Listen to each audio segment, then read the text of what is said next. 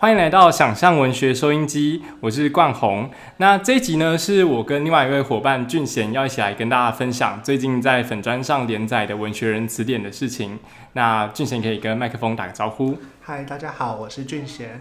然后，哎，其实因为我们有一个小小任务啦，就是目前大家在粉砖上应该会逐步看到一些关于文学的一些会让人误会，或是你可能看过但是不一定有听懂的词汇。每一个词汇，我们呢，我们把它抓出来一个一个解释。然后俊贤跟我都是呃这个计划的执行人之一。那因为俊贤自，哎，俊贤你是什么？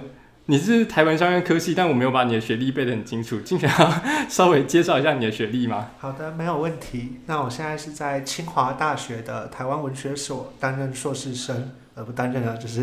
努力的写硕士论文这样子。对，是可怜的研究生朋友们。对，对啊。然后，所以其实这个计划一开始在找团队伙伴的时候，我们有大概去切几个方向。一个是希望说，就是这些嗯介绍给大家词汇是有一个学术上的精准度，就我们跟学界没有那么脱离。然后，所以有几位是研究底子很丰厚的研究生伙伴，都是相关科系的。那也有几位是可能已经是有出书的作家朋友，那所以他对创作来说是有一定的心得跟想法。那也有几位可能是比较擅长转译，就是适合把一个可能困难的概念去解释的比较简单的伙伴。那让这三种人去集合在一起，就是这个计划的一个算是背后的人力设定。那俊贤，你在呃写这个计划之前，就是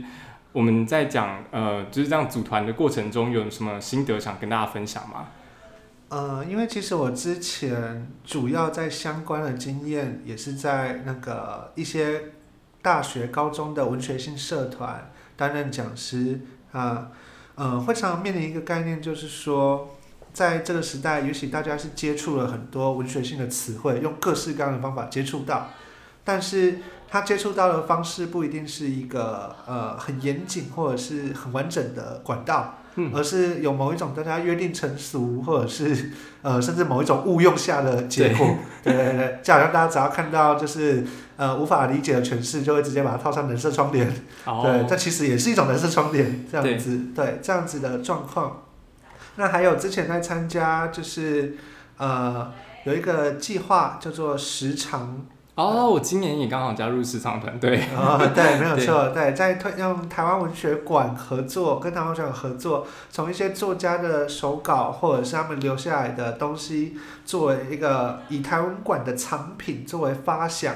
去把它写成一些可以跟大众对话的东西。嗯，对对对，比方说哦，我们谈论了呃，讨论谈论了就是呃谁，比方说李双泽的手稿。嗯，对，那那个李双泽这个人对台湾的影响，台湾文学的影响是什么？对，那还有他的那个小说，还有他的那个身处的时代背景，我们透过他的手稿讨论他的作品，其实我们也是谈论，嗯，一整个时代里面某个时间点台湾人的记忆，还有文学跟一些比方说流行乐的关联这样子。然后是让大家看到整个藏品的故事，而不是说只有。只看到藏品本身，对，或者是说，其实我们大多数人，我们接触到一个名字，我们接触到文学史上的一些事件的时候，哦，对，有很多名词，对对对，什么乡土文学论战啊，乡土文学论战还有哎三次，对，两次，两次两次，对对对，没错，对，就要看讲几次，就是会变成陷入定义战争这样子，对，很多东西是来自于我们对他的印象，或者是就可很单纯的传播给你印象的人怎么看待这些东西，对，如果你不是文学科系本科系的。甚至文学本科系，如果你不是做文学的，有些人做语言的，那也就不一定会去呃很完整的讨论我要怎么使用这些文学性的词汇。嗯，但大家是有需求，大家是会好奇，大家是会期待要怎么使用这些工具，或者是拥有更多相关的知识的。对啊。对，所以当我听到冠宏就是跟我提起这个计划的时候，关于书写关键字的那个脉络还有用途来分享给呃可能。一般关心文学的那个新手们，或者是单纯的文青、文艺爱好者等等，或者甚至是很专业的研究者，有的时候反而会很不擅长用简单的话语去跟大家介绍说他研究的这个东西是什么。是的，没有错。对，刚刚跟我提到说想要邀请研究生来参与这个计划，但其实研究生在参加这个计划上反而会发现。很多东西自己平时很习惯讲的东西，大众是听不懂的。对对对，对 我觉得这是参加的阶段一开始发现最大的问题，就是哎，我来负责学术性的词汇，但是我解释学术性的词汇的时候，因为我预设的脉络通常都是大家都懂的。对对，就是我预设脉络都因为预设说大家都懂，或者是这在学术界里面是一个相对的尝试，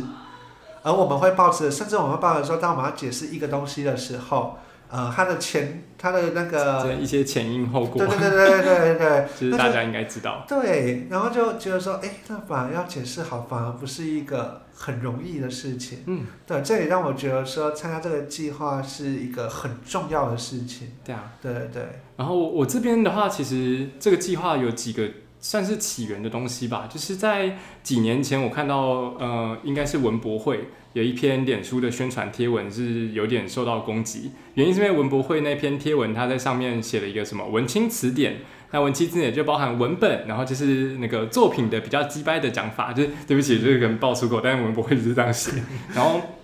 等于是呃有些。呃，用词可能它是有它的比较细微的东西在里面的，或是我们可以用比较简单的方式介绍，就让大家介绍，就哎，为什么不是文？呃，为什么不是作品？为什么要讲文本？那类似这样子的东西的时候，其实它是有一个小小可以介绍的东西，但是用一个比较粗暴的，可能是比较好笑的贴文去处理掉的时候，我们就觉得是有点可惜的。然后刚好是呃佑勋来找我们来执行这个计划，然后就是六位不同来自不同方向的。作品的撰写人，然后一起来去介绍各种词汇。同时，我自己这边的话，之前有一个很很也是算是困扰吧，因为我们其实都是，呃，我我自己的认同比较像是我是野生的，就是我在文学上的学习，我虽然是成大中文系，但因为中文其他比较本身是专注在我们的学校是比较专注在呃，一方面是戏剧。然后一方面是可能比如说甲骨文这种 文字学、训诂学，然后音音讯学这种语言学，对，那它是一个很专门也很厉害的学科，可是跟我的兴趣就不太合。那我比较喜欢的是现代文学，然后在学校里的时候，从呃学术那从学校资源就比较没有接触到一些学习的部分，反而更让我比较有收获的是两个系统，一个是来自想象朋友写作会，其实现在大家在听的这个 podcast，因为这边的人大部分都会是嗯很一线的。然后或是就是正在努力的文学创作者，然后所以我们一边写一边发现问题，那个问题就都会很长得很相似，那讨论出来的结果跟目前现在的社会动向也可能会是很相合的。那另外一个面向是在那时候是成大文学社，然后所以在成大文学社的时候是一个从零开始创设的过程，然后聚集一群对文学真的有兴趣的朋友，互相彼此讨论作品啊，去做一些作品上的交流。可是交流就产生更多问题了，就是。呃，很多的用词大家都是似懂非懂，然后没有一个统一的定义。比如说，像可能我们讲，哎，你这篇作品的核心，呃，非常的怎么样？然后就非常高概念。对对，啊，你你这个这作品该概高概念，那跟高概念是一样的意思吗？对，然后这就是大家的用词，可能就是左边听一个，右边听一个，然后觉得是什么意思，我们就把它讲出来。然后所以变成说，就是其实有时候在作品讨论的沟通上就没有那么的顺利。然后可能会误会彼此的意思之类。俊贤有这样的经验吗？对，呃，我以前也是中文系的，我在那个台中的东海中文系就大学的时候，那那个时候也是有就是带一个东海中文系的，一开始是中文系的学生聚集的文学社，对，就很多文学系的人，我觉得尤其是中文系的人，大家会呃会很自然而然的发展出社团，对，这这就是你就可以反映出就是。呃，文学系的学生，我觉得其实大家对于讨论事情、交流事情的能力是非常渴望的。那大家是有这个期盼跟需求的，对。但相对并不是，呃，这些东西并不是像大家想象的，就是说可能很多人预设文学系的学生，呃，比较孤芳自赏或什么这样子。对。呃，插个话题，我们系上会有那种就是穿古典汉服，然后拿着扇子在中庭吟诗，然后看着月亮跟看着竹影的那种，我觉得超酷。有有，其实对，就但呃。会有这种，就是可能你从小就浸淫在，对，就是家，不管是家学对，不管是家学渊源，还是你个人有强烈的文化爱好这样子，那你会对这些语系、对这些语感、情境脉络非常的如数家珍，甚至很自然成为生活的一部分。但但是这在，甚至其实中文系的老师们普遍也都是，因为他们就是把一生奉献在这个学术上，对，而。我自己在来到中文系的时候，我也跟冠宏一样，就是呃比较感兴趣的是现代文学。应该说，在对古典文学充满兴趣的同时，也会思考，那它跟现代文学的差异到底是什么？嗯，对，有一些词汇，比方说，当我们在谈论文本的时候，好，那那个今天文本会一直出现 这样子，对对对，那它到底是作为一个那个，比方说在大学课堂上的文本，可能只是要读的书，对，而在那个学术，我们讲说引用的文本，可能是指特定的文献材料，嗯，对，而在现代西方西方文学传来的现代文学脉络里面，文本可能又会有一个独特的那个指涉。嗯，对他要强调的变成是他要讨论的目的角度，而不是他要讨论什么。那这些东西都不是不是谁对谁错的问题，而是他后面有一系列如何看待问题的那个差别。哦，对，所以呃，来到中文系的时候，就会常常遇到说，有的时候呃，跟老师或者是跟同学有些对话，你会觉得好像一直对不上。嗯，对，那个其实不是程度的差别，而是背后思考的那个思考的前提，那个逻辑背景，大家并没有一致。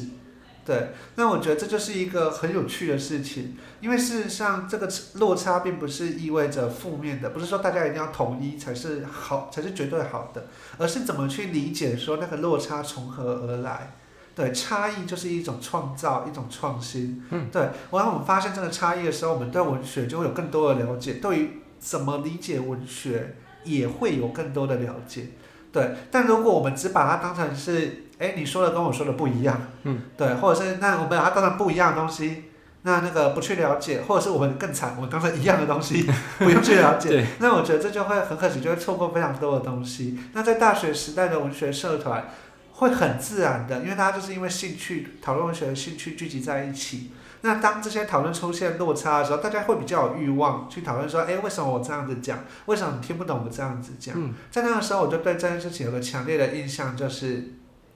我们的 现代文学训练相对而言比较缺乏一些足够的就是背景背景的理解。嗯，对，所以我们在讨论的时候。很多就只能凭借的印象，凭借着个人的生活经验。那如果有个地方是可以好好的整理起来讨论这些东西，当然我后来到了台湾文学所以后，有有遇到比较完整的讨论、完整的训练，那就会觉得说，呃，对一个一般的台湾人而言，这些只是喜欢现代文学创作的人而言，他实在也不需要念到 研究所这么，对对对，那样应该说不需要投投入到念研究所。才可以掌握一些关于现代文学的知识跟看法。我觉得很多东西其实就像我刚刚讲，大学社团的聊天讨论的时候，就会出现了这些问题。嗯，但这些问题在对应的时代，例如说高中、大学的文学社里面，却你可能要找到非常专业的现代文学教授 才有办法好对才能够回应你。那我觉得这其实如果在一二十年前，可能还不是一个很严肃的问题。但我觉得现在大家普遍是对。这些问题有更高程度的理解跟认识的，只是刚刚讲说缺乏一个系统性的整理跟来源，变成说大家虽然认识到这些问题，但缺乏一个就是，呃，可以足够知道说这些问题从何而来，我们可以去哪里找到这些问题的答案。对，我觉得是这个从社团经验累积出来说，感受到这个计划，这个关键字的计划为什么重要的了解。对，有没有哪个呃概念或是？呃，比如说你在教课的时候，在那个学校社团里面教，因为俊贤有蛮丰富的，就是到学校社团教文学社课的经验。然后那个教课，我我也稍微有一点，然后跟学校老师上课是完全不一样的环境。然后你可以想象一下，学校老师上课会点名嘛？那你点名不在，你就是要扣分，那你这课就不会过。所以大家有一个很积极的学习动力，是你必须要去呃学会这堂课所教你的内容，期末考才过。可是文学社课或是呃更广泛的演讲是文学类的演讲课程，它也不一定是学校社团，像有可能是社会人士的，比如说像社会大学，那社会大学大家是有空所以来这边做一些进修读跟学习，那他就不是为了取得学历，也不是为了要就是考过什么成绩所以才才来这边的。然后在这样的课程上会有一个关键性的差异是，呃，作为一个讲师，你要把东西教到别人懂，是一定程度上的责任跟义务。然后俊贤有没有在哪一堂课是你觉得分享哪个主题，那是大家反应很好，然后是把成功的把一个可能比较困难的文学的脉络或是知识去讲解给大家听的？我觉得这个问题本身就是在谈有哪一个主题成功以前，光是要设定哪一个主题，这件事情就是一个大灾问，对这样子。我相信冠宏一定也有类似的经验，就是对对对，但到底我们要丢什么题目是可以？就是今天不管是我在自己的社团讲课，或者是我今天到营队工作坊去讲课，我该设定怎样的主题？那还有设定主题，比方说我随便讲，比方说我啊、好，作为一个中文系的学生，那我非常呃喜欢武侠小说。嗯，当我在讨论武侠小说的时候，可能我觉得它够呃，也不算是一个非常热门的主题嘛，这样子。那我谈武侠小说就有个问题，我是要吸引那些很喜欢武侠小说的人。哦，对，那他必然是少数。对，超少对数。对对对，还是我要谈论，我要想办法把它做非常呃去脉呃非常简化，或者是非常就是跨领域结合，非常把它拉到很远的地方。嗯，对，可能不是谈武侠小说本身，是谈延伸的话题来吸引那些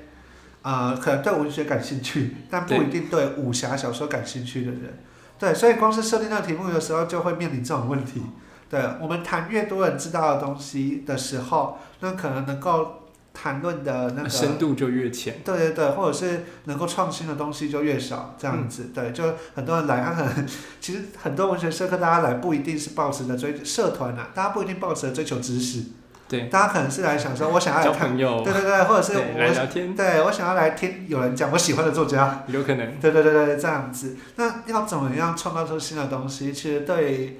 呃充满精力的大学生来说，那个时候我们的确就会花上很长的时间去想这些事情。了解。对对对，那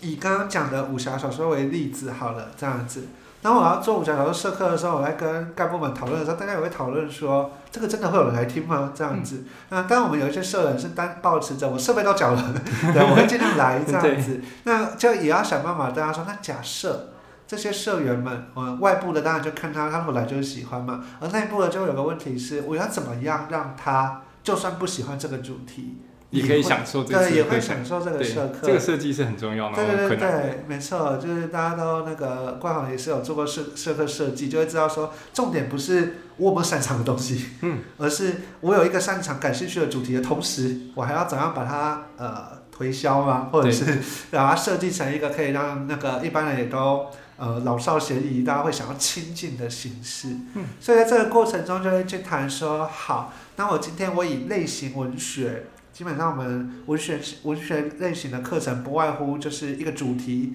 或者是一个技术技术作为一个类型作为主题，或者是技术作为主题。那当以类型作为主题的时候，比方说武侠小说，那么其实我们会先从就会先从一个比较媚俗的角度来看，先说好，我们生活中什么时候有出现过武侠小说？嗯，对。那比方说仙侠类的电视剧。对，那那个或者是那个呃呃仙武侠类、仙侠类的电视剧，然后游戏，其实这是最多人对于哦武侠会小说的、有共感的东西。对，没错，印象对。现在可能没有人知道，但比方说像我们九年代的，就会对大禹双剑、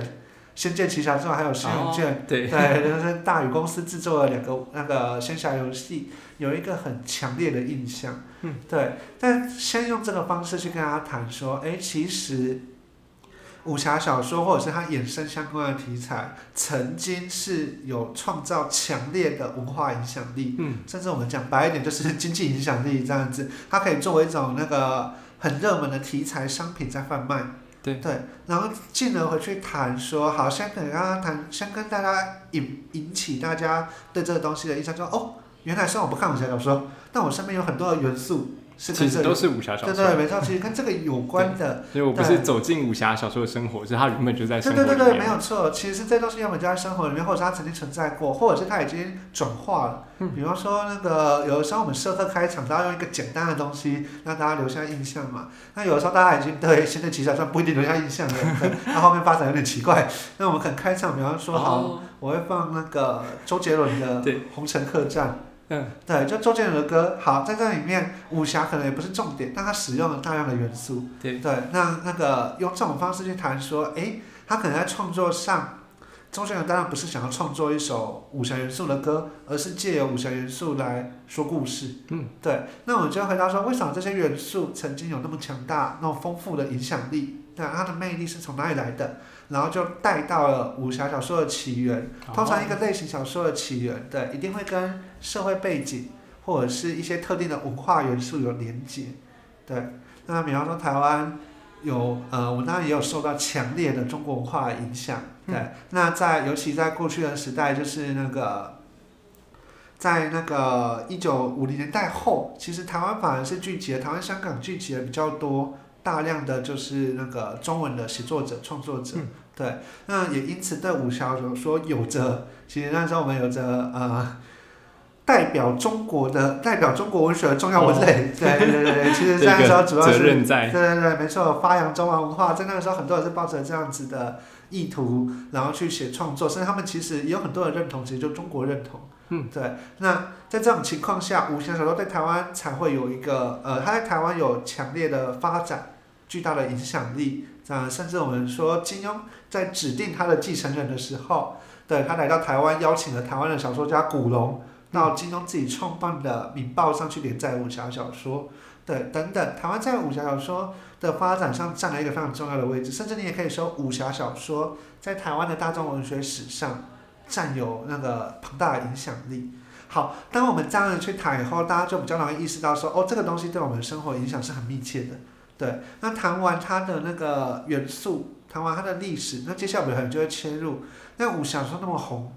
那么当红的时候，那只是因为武侠元素吗？还是有什么其他吸引人点？或者应该说，对，一个元素再好看，它其实都会有。那个它呃，我们知道人类是喜新厌旧的，对，它都它都会有一个就是那个习惯以后会盛极而衰这样子。那典范转移。对对对对，没错，是的。糟了，又出现新的名词了，我们应该是要想办法让名词变少。待会不小心进入研讨会模式这样子，对，应该说就是除了元素以外，一个文代会具有庞大影响力，还有根本点，武侠小说嘛，它是呃先成为小说，再成为武侠小说，它终究还是一个精彩的故事。对，那讲完元素的部分、题材的部分这种特殊的背景以后，我们就还是会带到说，哦，那它作为一个小说，重要性的武侠小说，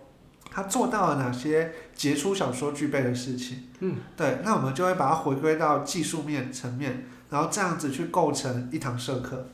了解。对对对，唤起他的注意力，然后谈论这个东西的影响，然后分析一下拆解它的技术，最后让大家希望说，哦。呃，不管你听完，你有没有喜欢武侠，你对这个东西是有认识的，你是有东西可以带回去的。对，这是那个时候设定社课，用类型文学来设定社课的一个设计的过程。在这个过程中，对我跟关键字做个连接，就是说这个过程你会发现很多的关键字其实就是它可能，呃，比方说武侠小说的武侠这个词，好，大家下意识惯红，听到这个词，你会觉得它的来源是哪里？武侠这我。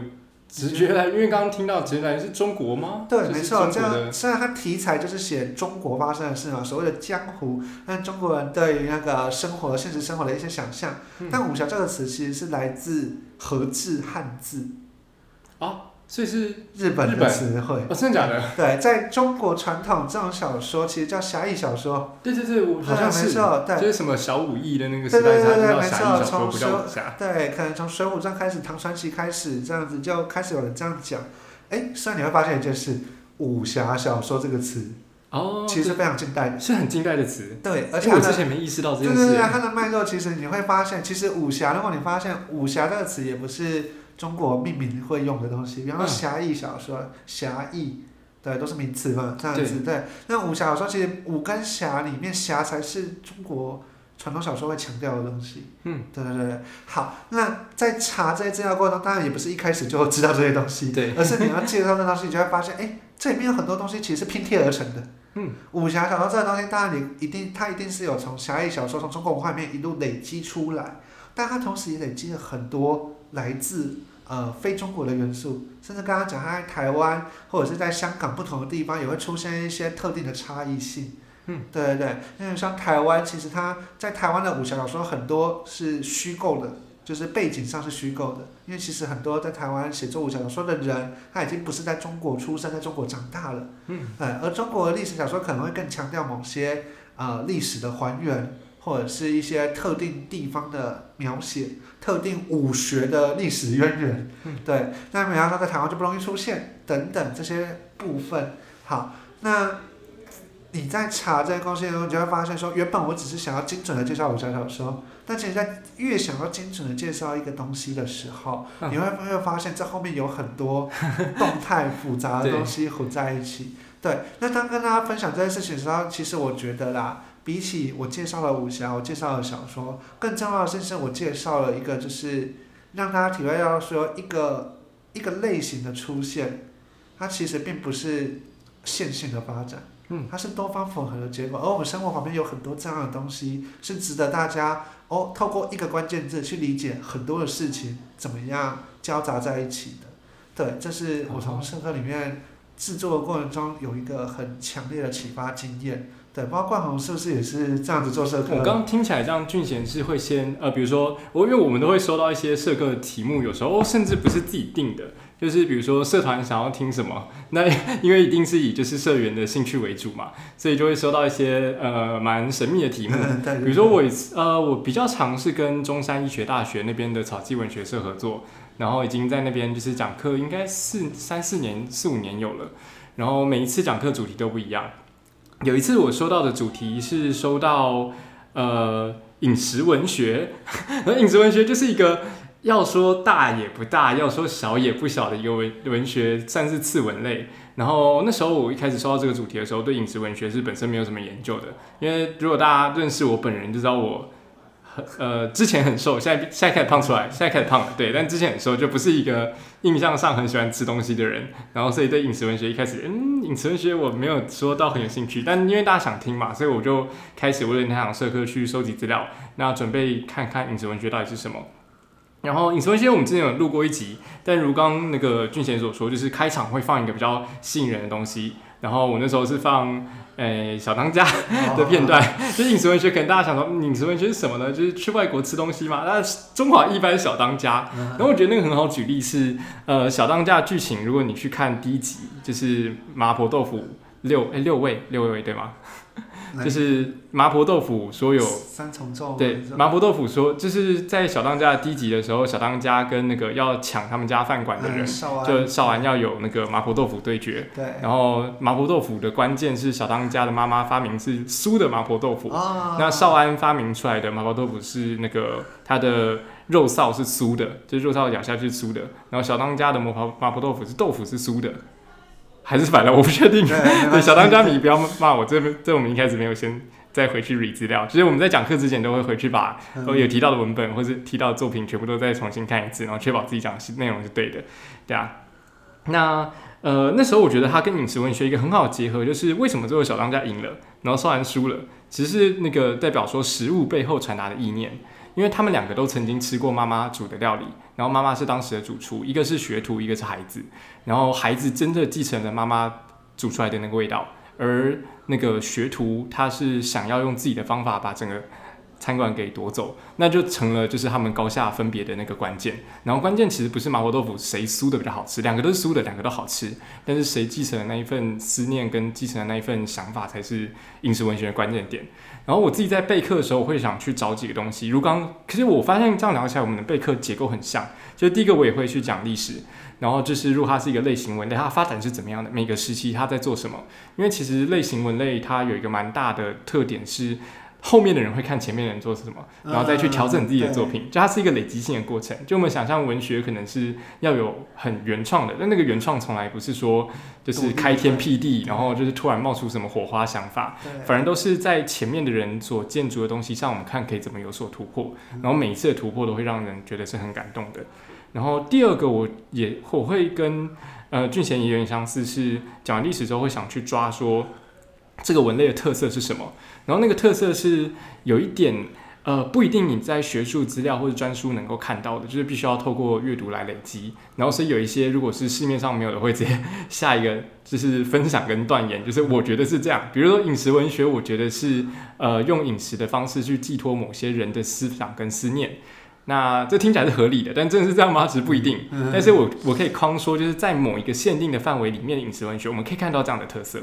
然后这样的特色是，就是因为这样的特色，所以我们才才会觉得说，诶，饮食文学是吸引我们的。然后那个最关键的点就应该会是，呃，因为饮食是一件很日常的事，你每天都要吃饭，然后你每天早餐、午餐、中餐，它就是我们生活很日常的一部分。所以当它去跟某些想法去寄托在一起的时候，那个力道会特别强。嗯，就是比如说，可能你某呃你发生了一件很伤心的事情，有人过世、分手或者怎么样的时候，吃的是咖喱饭，你这辈子吃到咖喱饭的时候都都会痛。然后那个痛跟文学的痛就是可以产生很大的连接的。那变成说，你看过一篇文学作品，它讲饮食的某个东西，那你未来在看到那个食物吃到它的时候，你都会想起那篇文学所要传达的想法，然后那个力道就会非常的强，对啊。然后备课的时候，我有一个呃，我好像其实很多人都会，但是比较特别的东西是实作，因为我常常在准备课程的时候，会希望说历史是正确的，是大家讲师 作为这讲师的责任，然后那个类型分类的。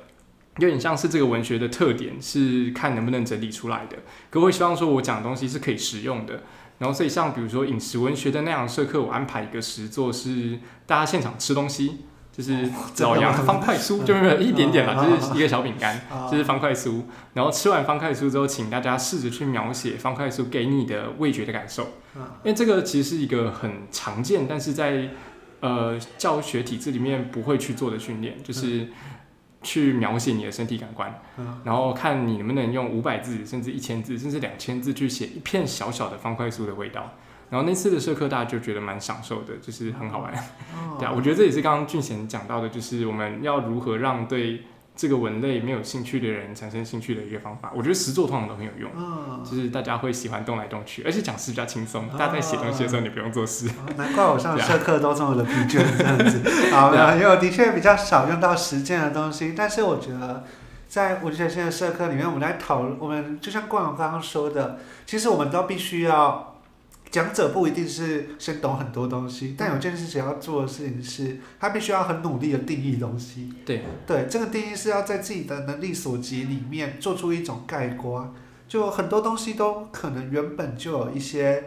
不管是约定成熟还是专家的定义。我们要知道世界是无限的，但是社课时间是有限的，我没有办法全部跟你们讲。还有这些定义，有的时候它不一定适用于当下的时空间。嗯，对，所以我们都要尝试做一些那种，有的时候就跟博客的那个书籍分类一样，哦，他分类就只是因为他觉得这样分类符合他的商业或者是那个使用者的习惯，对对对，使用者这样会找得到，对，符合形象的考量，而不一定是它本身，呃，它本身就有一个严格严肃的伦理规范。大家可以想象，博客来上的文类分类跟学术上的文类分类一定不一样。是的，对，所以。呃，怎么样做一个定义？这个定义也不是说今天我作为一个讲者，我想要定义一加一等于三就可以这样定义，也不行，除非你可以说得通，对对对，大家可以觉得 OK OK，一加一等于三。所以其实是你要能够想象大家的需求，然后做出符合一个大家理解范围，然后对它也是实用的定义。对，这个定义有时候不一定可以无限。比较常听说是操作型定义。哦，没错，哦好，哦，状况已经可以定义定义的名词了，这样子啊，好，这太很专业，没错，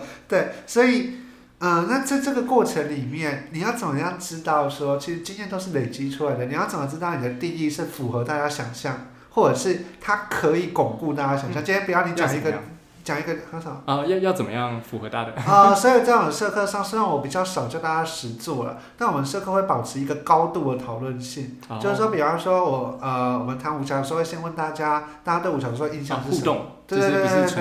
对，对，没错，就是从大家的回忆里面。然后去听说哦，大家对这个东西的认知普遍是从哪里来的？对，然后在这个过程里面去讨论说，呃，比方说好，我们刚刚介绍过武侠小说嘛，那我们讲另外一个算是蛮常被。因为我不会像没有像冠宏那么厉害，可以克制化社课。我通常都是开一些我有准备的东西给大家。所以我的小技能。对对对，这技能蛮强大的。对，大家如果想要找现成，可以找我。想要设计什么，就可以冠宏这样子。我除了武侠以外，另外一个很常讲的文类，而且回想比较算蛮不错的，其实是推理文学。哦。对，那我们在讲推理文学专题的时候，其实就常问大家，大家想要推理会什么？会想到什么？对，那普遍来讲，比方说大家第一个反应在台湾讲到推理小说，第一个反应可能是柯南。对，对，没错。那讲到柯南，那这边会两个方式追问。第一个，他想要柯南元素会想要什么？对，那这边问题就会出现有趣的事情，比方说有人想象到的是足球踢卫星。我我是足球跟麻醉针。对。好，但我讲到这些，这是个很很严肃的事情，就是在古典推理小说里面。呃，高就是特殊的黑科技是不能出现的，是不能出现的，没错。对，刚好也是有做过武侠呃推理小说社课的人，对，就是发现，哎，就是这，当你跟别人说我喜欢的推理作品是《名侦探柯南》的时候，对，古典推理的读者会想，名侦探柯南才不是。对他们会那个，这边出现很有趣的事情，就是你的推理不是我的推理。对对，那当然我继续问，你会发现好有人会给出比较专业的回，呃，比较进阶的回答，不一定是专业。好，可能有回答金田一，哦，对，然后有比较回答到福尔摩斯这样子，对，那那个甚至有人会联想到所谓的怪盗，嗯，对，好，你会发现，呃，进一步的探问之后，你在个别问大家说，你为什么觉得这是推理，嗯或者是你觉得是具备什么要素的作品让你觉得它是推理，一定理？要有侦探才是推理嘛，一对对才是推理嘛没。错，这在这现在侦探已经快要消失了，这个特 对特殊设定推理出现以后，这样子很多推理的定义。好，我们先回到前面，倒退前面一点点倒。退。对，就是说推理小说对大家的认知，大家很会觉得某些东西就是推理文学的作品，但实际上，呃，也不能说它不是。对对，但其实推理小说发展的过程中，它可能涵盖了很多现在的，呃，我们现在在谈论它的时候没有意识到的概念。对，比方说它可能一开始的起源，呃，大家在努力的进写推理小说的时候，大家是把它不一定不不是把它当成一个文学创作。哦，我印象中是报纸副刊上，其实有点像字谜的那种互动互动专栏。没错，在那个时候写推理小说的目的，其实是为了出题目给读者。对。然后侦探的功能，侦探不是，甚至侦探绝大多数都不像一个人类，嗯他就是一个解题者。对，你觉得怎么样呢对对对对 Dora 状态，对，没 错。哎这个谜题究竟是怎么样呢？所以如果你读很本格，就是所谓很传统的推理小说，他们会在侦探解谜以前，常常会出现一个就是一页。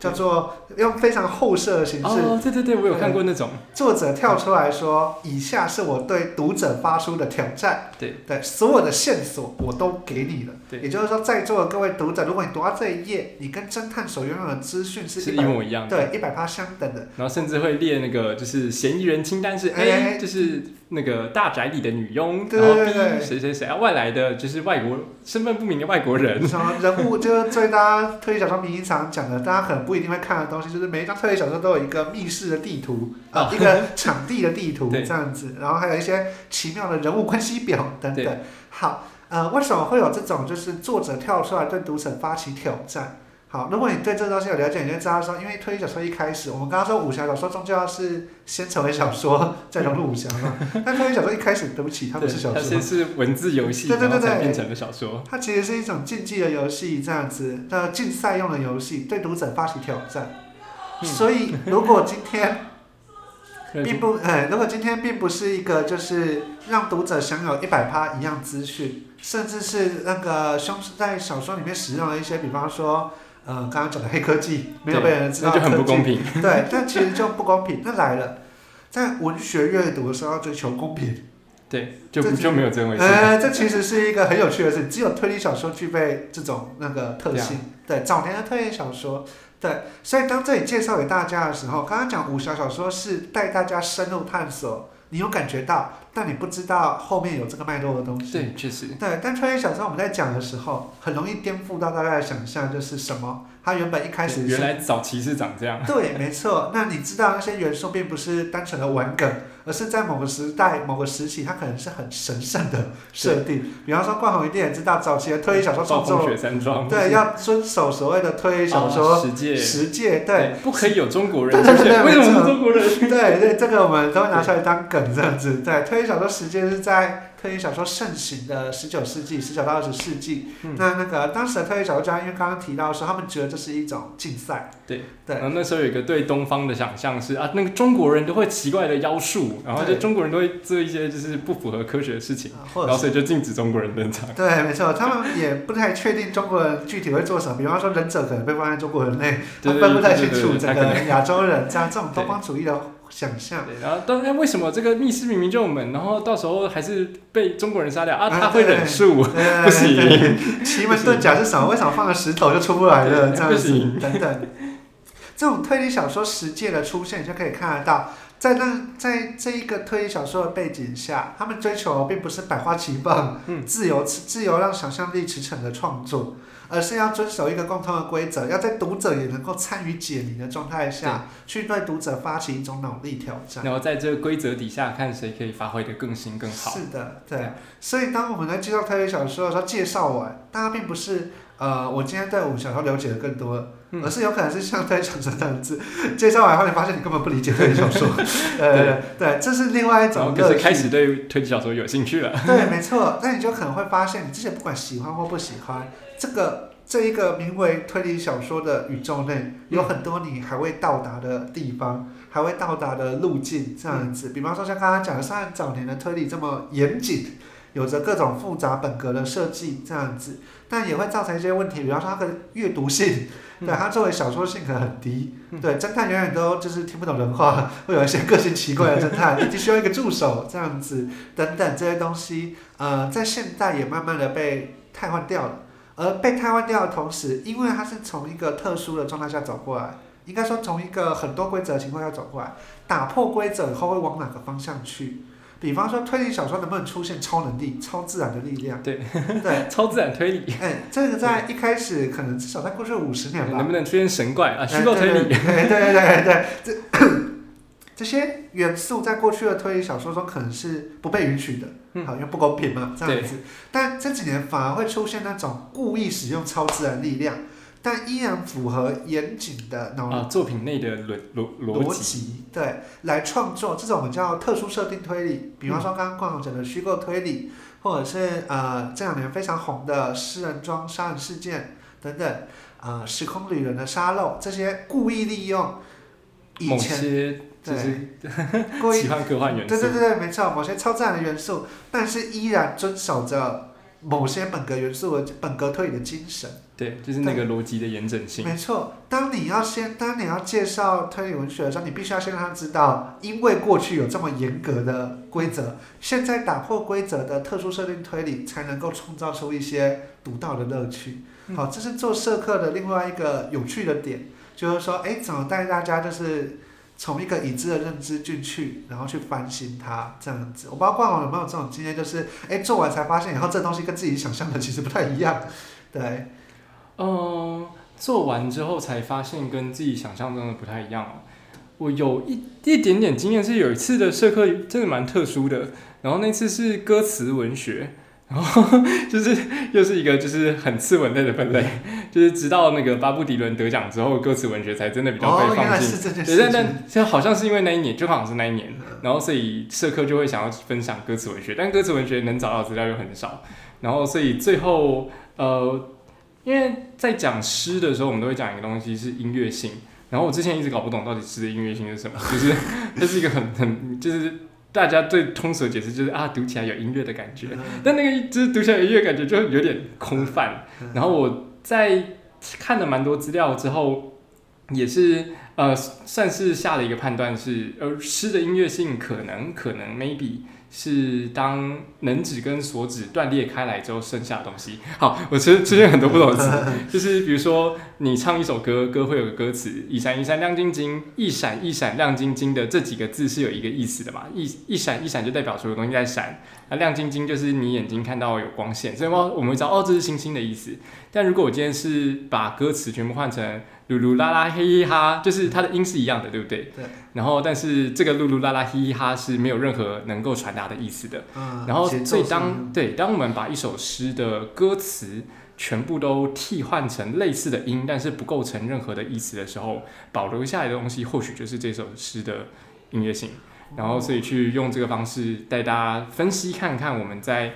呃文学中感受到音乐性是什么。嗯对。然后那也是在准备那堂社课之前，我也没想说，哎，原来我们可以这样子去思考的东西。哦冠宏的社课真的操作性非常的高，对对对，体验一遍我就带带大家用三种方式，嗯就是呃，我记得那时候是找杨志杰的诗，嗯然后把字都拆掉。那我们用三种方式实验，你把它全部都替换成有意义的词，但是押韵跟字数要跟原本保持相似。那或者是你把它全部都抽换成没有意义的性的词，或是把原本的词全部都调换那个节奏感，就是把换换段换行的地方换的不一样，然后去看音乐性的改变。对啊，那就会是蛮有趣的。啊、我觉得我们今天聊的这些东西，虽然我们在聊准备社课，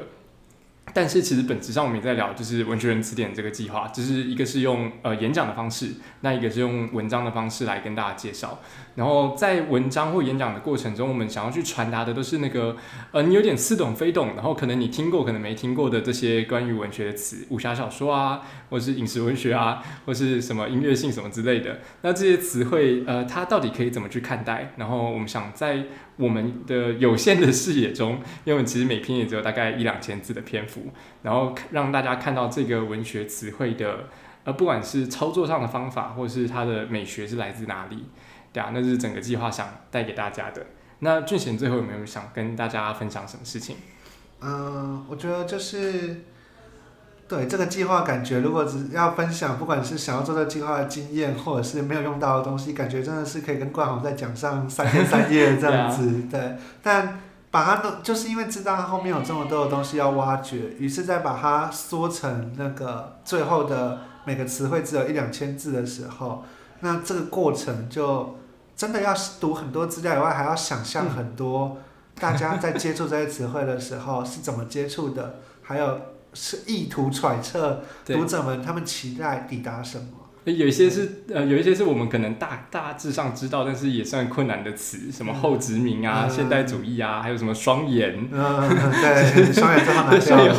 这双眼之后，有些太难就拿掉了。对啊。然后这里有一些比今天聊到的可能还更难的词，我们就是让这些难的词，看能不能用简单的方式传达给大家，知道说它代表的文化脉络是什么。对，我们希望做这件事情，并不是要把呃宇宙给缩小，而是希望让你知道说，呃，在一条路上，宇宙的通道跟路口在哪？对对对，其实它还有很多很多可以抵达的地方。跟你讲太空站在哪？对对对对对，让大家可以就是飞向宇宙这样子。让你可以飞向不同的星系。对对对，期待大家就是说，哦，并不是抱持着一个我要学会这些词汇，而是我可以利用这些。词汇通往更多意想不到的地方，对，这就是对感谢官网参与找我参与这个计划，还有我对他的期待，希望能给大家带来这样的收获。感谢俊贤参加这个计划跟这次的录音，那我们最后对麦克风说一声拜拜，拜拜。